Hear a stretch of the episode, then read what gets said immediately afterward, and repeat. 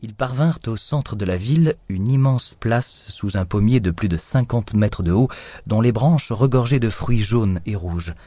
Floyd désigna un bâtiment qui ressemblait un peu à une église, et ils entrèrent dans le hall des colporteurs.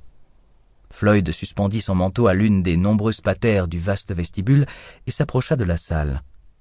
Ambre, qui rêvait de devenir long marcheur à son tour, ne masquait pas son enthousiasme. Elle s'approcha d'une ouverture donnant dans une construction mitoyenne d'où provenait une forte odeur de cheval. Des longes, des licoles, des selles, tout le matériel d'équitation y était entreposé sur des crochets.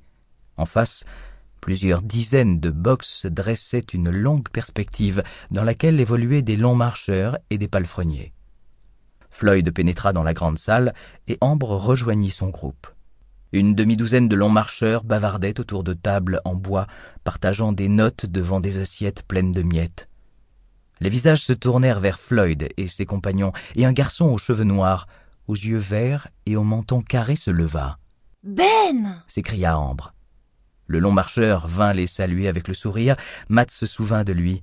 Ils s'étaient rencontrés sur l'île Carmichael, et il avait soupçonné Ambre d'être séduite par son physique d'acteur.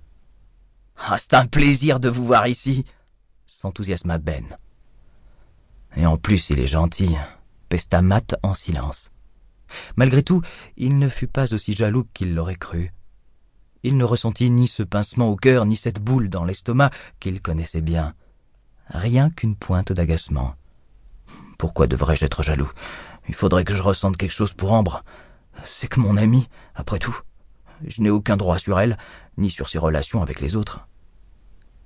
De toute façon, l'esprit de Matt devait tout entier se tourner vers ses préoccupations de survie, l'imminence d'un conflit avec les cyniques.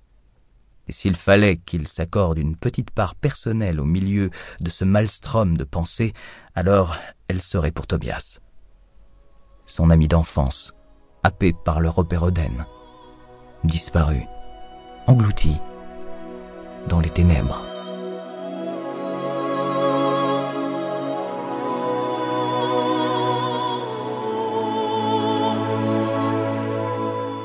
De nouveaux arrivants immigraient à Éden chaque semaine, parfois de tout petits groupes de trois ou quatre pans, et quelquefois des clans entiers, plusieurs dizaines d'enfants et d'adolescents.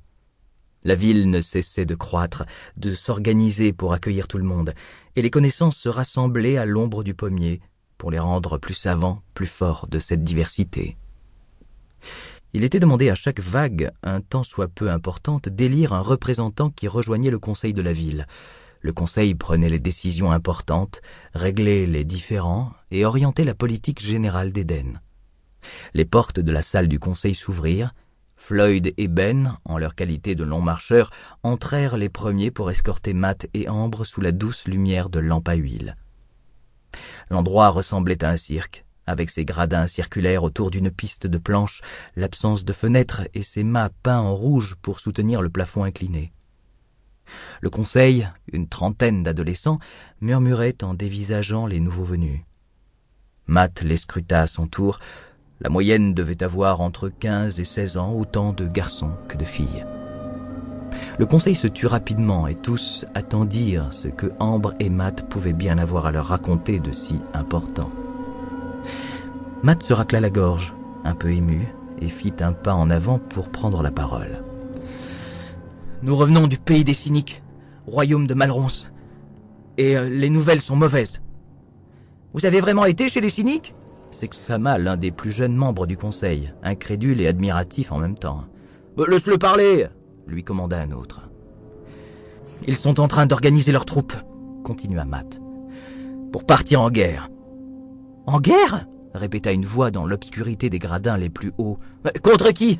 Bah, Y a-t-il d'autres adultes? Pas à notre connaissance.